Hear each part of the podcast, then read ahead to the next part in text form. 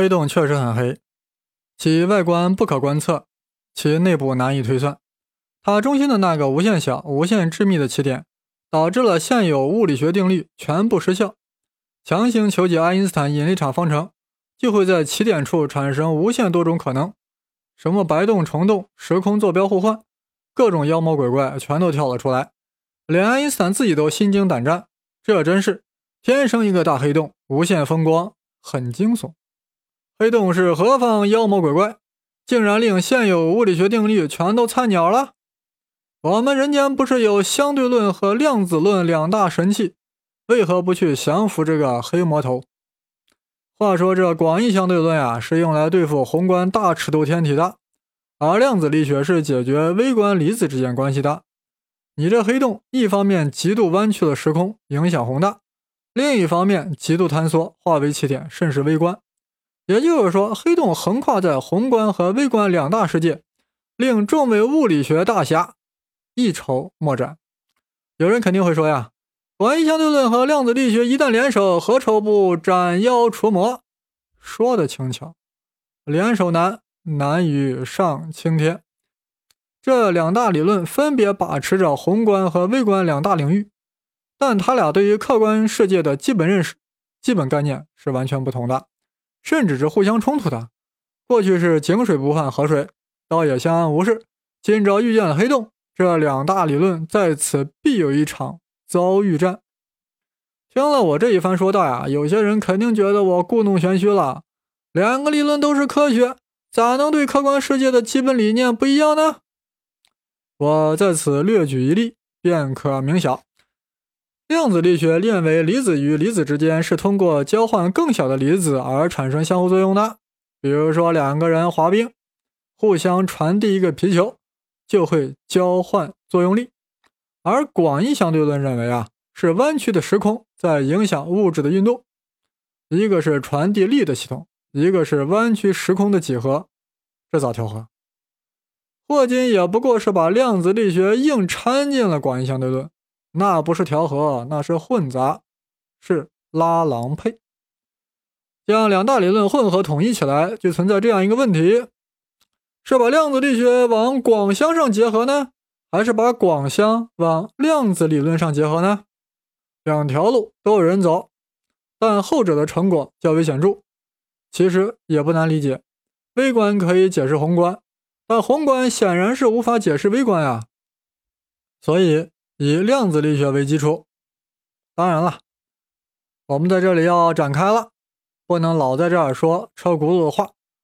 有人说我刚刚说广相是啥啊？广相就是我对广义相对论的简称，追求统一，追求对宇宙解释的统一，这是科学家最大的梦想。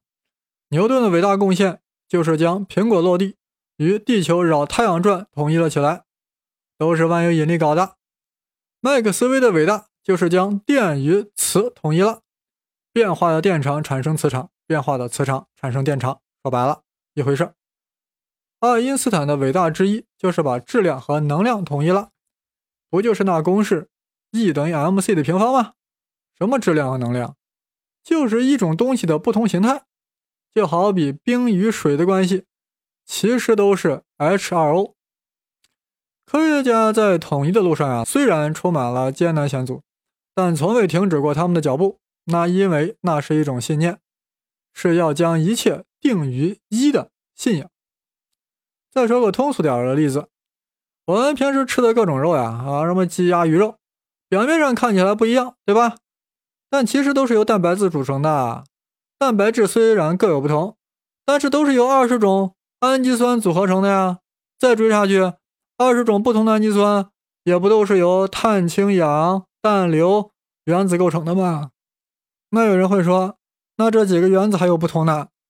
这些不同的原子不就是由完全一模一样的电子、中子、质子构成的吗？什么？电子和中子还不一样？行了，先到这儿打住，否则就剧透了。呃，刚才啊，我打这个比方是想说啥？宏观表面上看着很不一样的物质，其内在构成。都一样，越往底层追越是一样，这就是科学家追求大一统的原动力。我们再来看看离子与离子之间的作用力有多少种，有没有实现统一？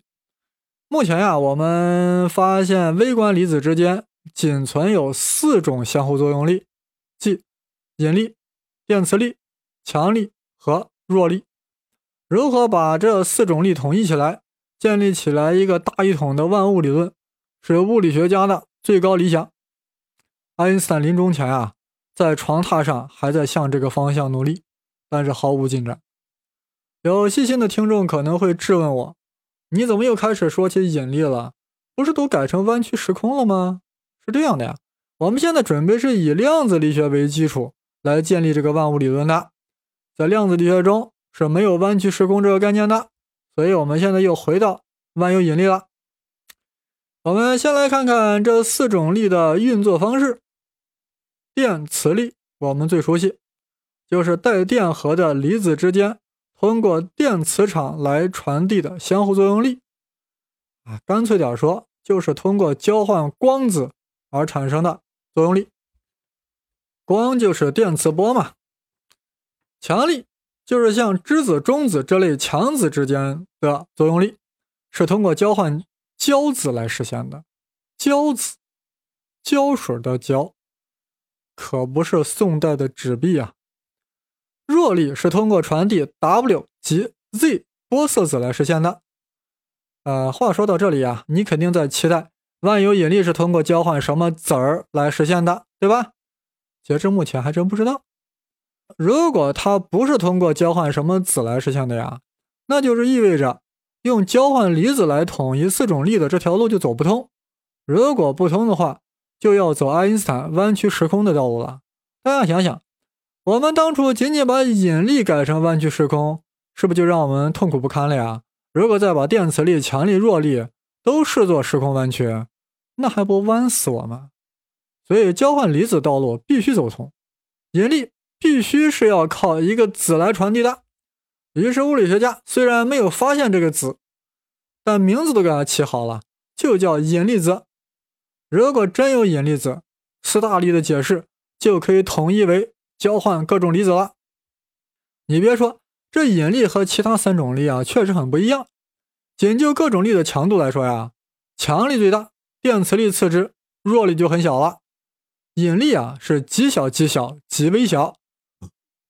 以至于微观离子之间的引力啊，根本就不需要考虑。只有天体，因为质量大、离子多，形成了一种团购效应，才会出现强劲的引力。呃，比如说呀，这个高楼上抛掷一个铁球，为啥会下落？那是因为地球对它的引力。但铁球砸到地面上了呀，为为何钻不进去啊？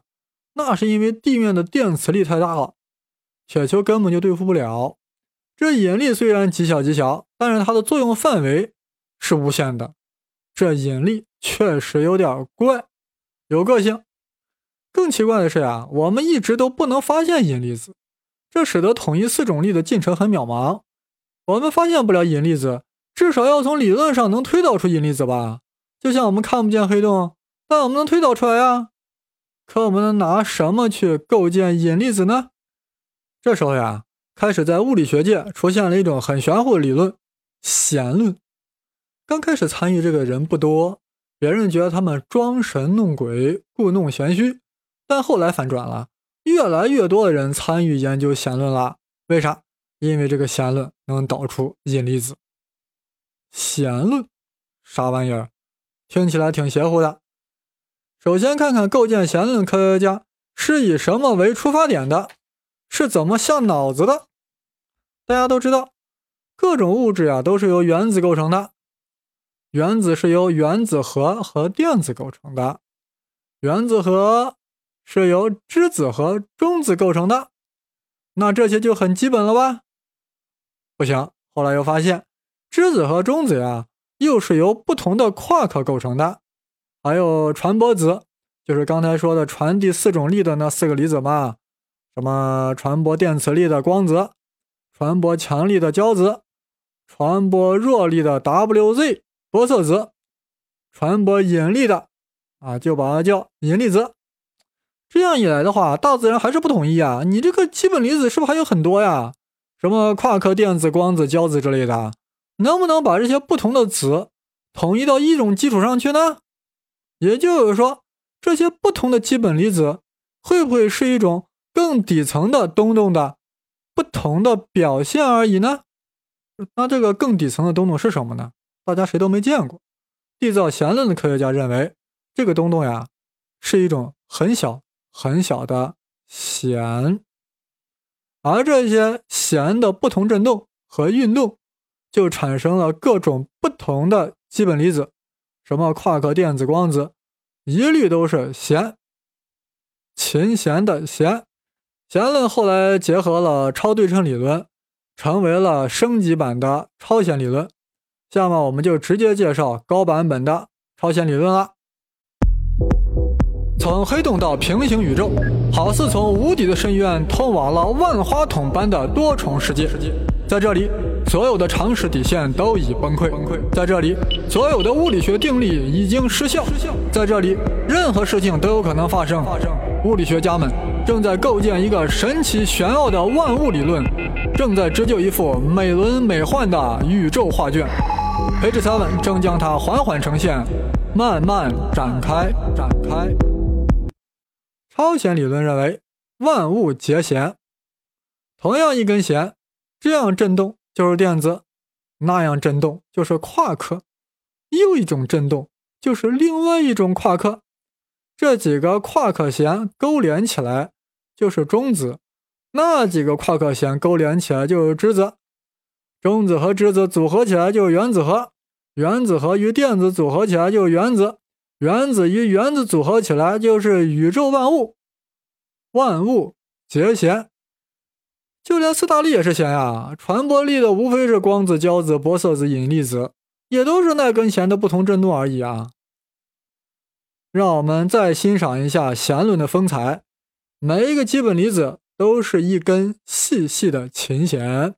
它们可以打开两端成为开弦，也可以闭合两端成为闭弦。当你拨动它的时候，它就会奏出不同的音调，而这些不同的音调就是不同的基本粒子。宇宙就是由无数振动的琴弦所构成，是一个庞大的交响乐队，时时刻刻都在奏响着伟大的乐章。过去我们困惑于离子为何具有波动性，现在明白了呀，离子本来就是琴弦呀。它咋能不波动呢？或许你又困惑于不同的离子为何会有不同的质量呢？超弦理论告诉我们，琴弦振动的越厉害，离子的能量就越大；振动的越温柔，离子的能量就越小。能量和质量是一回事呀。根据质能方程，E 等于 mc 的平方，所以能量大的离子质量就大，反之就小。这个弦它本身没有宽度，所以是个一维的。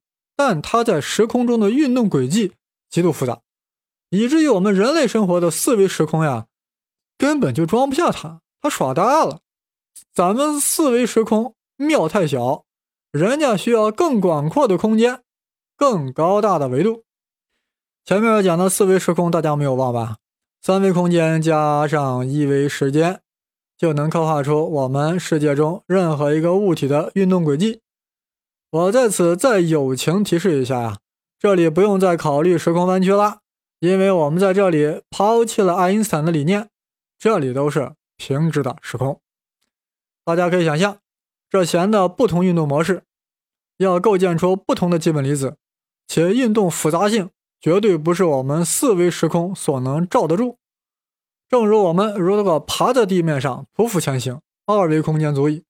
但如果我们要连蹦带跳，跳着蒙古舞，二维空间就容不下我们了呀，就必须要三维空间。这弦之振动复杂，超出了我们大脑想象，它需要十维时空才能装得下它的运动。如果你非要问为啥是十维不是二十维，我就原原本本告诉你，这是数学方程计算出来的结果。那有人肯定会问。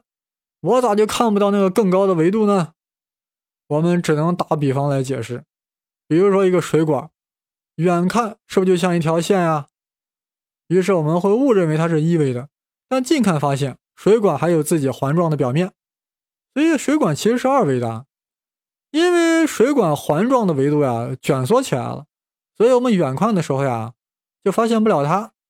这个十维时空也类似，有六个维度呀卷缩了起来，我们看不到，仪器也看不到，因为实在太小太小了。但有人啊，非要想在脑海里整出一个十维时空的画面，那只能是自寻烦恼。我敢保证，什么爱因斯坦、霍金这些大牛，也是想象不出那个画面感的。为啥？还是那句话，我们都是人，超越不了。这个超弦理论的提出者啊，为何要引入高维度的时空结构呢？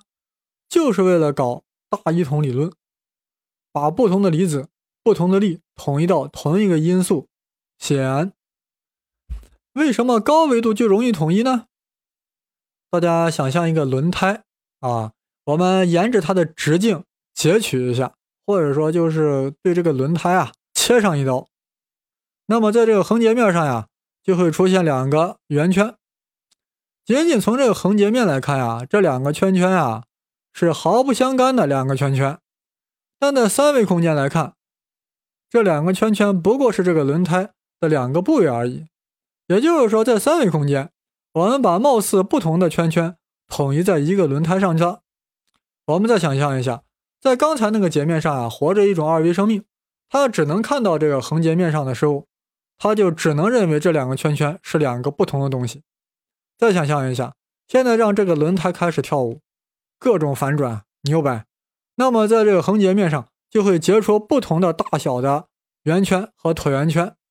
这个二维生命就会将这些不同大小形状的圈圈进行分类，什么电子圈圈、夸克夸克圈圈、胶子圈圈。那我们还不笑死了？它就是个轮胎，哪有这么多不同的圈圈？这就是高维度空间能统一低维度不同事物的道理。如果超弦理论确实正确的话呀，也就是说确实存在十维时空的话，那我们人类的感知就活在四维时空的横截面上。为了更好的理解这一点，我们把上回聊三体的例子呀，再变着法儿说一下。假设有一种二维生命体，就活在地面上。地面就是二维的，对他们来说，这个世界只有前后左右，根本就没有上下这个概念。这个地面上放一张四张腿的桌子，但他们只能看到这四条腿在地面上的接触面，就是四个互不相连的小正方形。有一天，一个人走了进来，二维生命看到的就是两个向前移动的脚印，而且这两个脚印呀忽大忽小，为啥呢？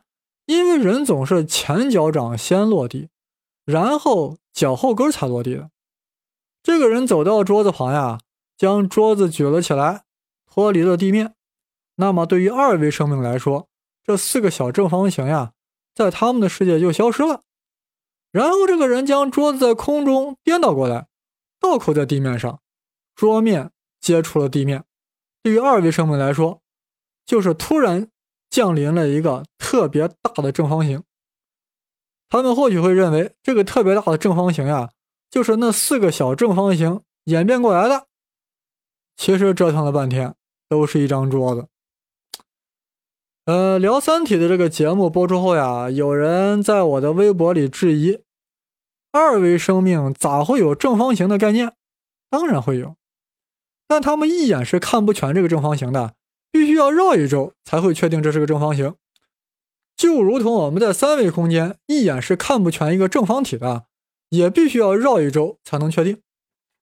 说了半天，就是想表达这样一个道理：低维度空间的生命会把同一种东西看成不同的事物，这些不同的事物其实就是同一种东西在低维度空间的投影而已。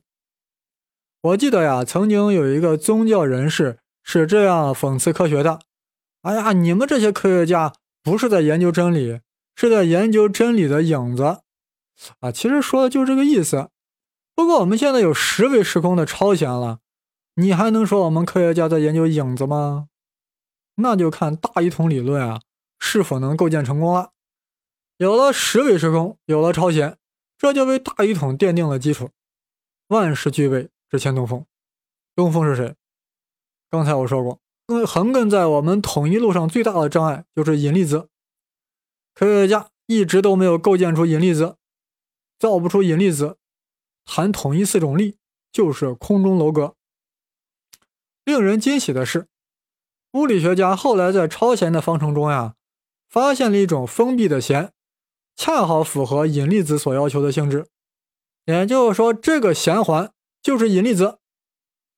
这可真是众里寻他千百度，那子却在闭合琴弦处。有了引力子，不但统一四种力有了巨大前景，也为量子力学和广义相对论互相兼容提供了机会。其中一个明显的成果就是，用超弦理论也可以推导出霍金辐射，甚至可以导出整个相对论。表现出超弦理论啊具有很好的向下兼容的特性。超弦理论啊还得出一个令人震惊的结论：我们的空间中呀有裂缝，这个裂缝还可以通向平行宇宙。这个我们待会再讲。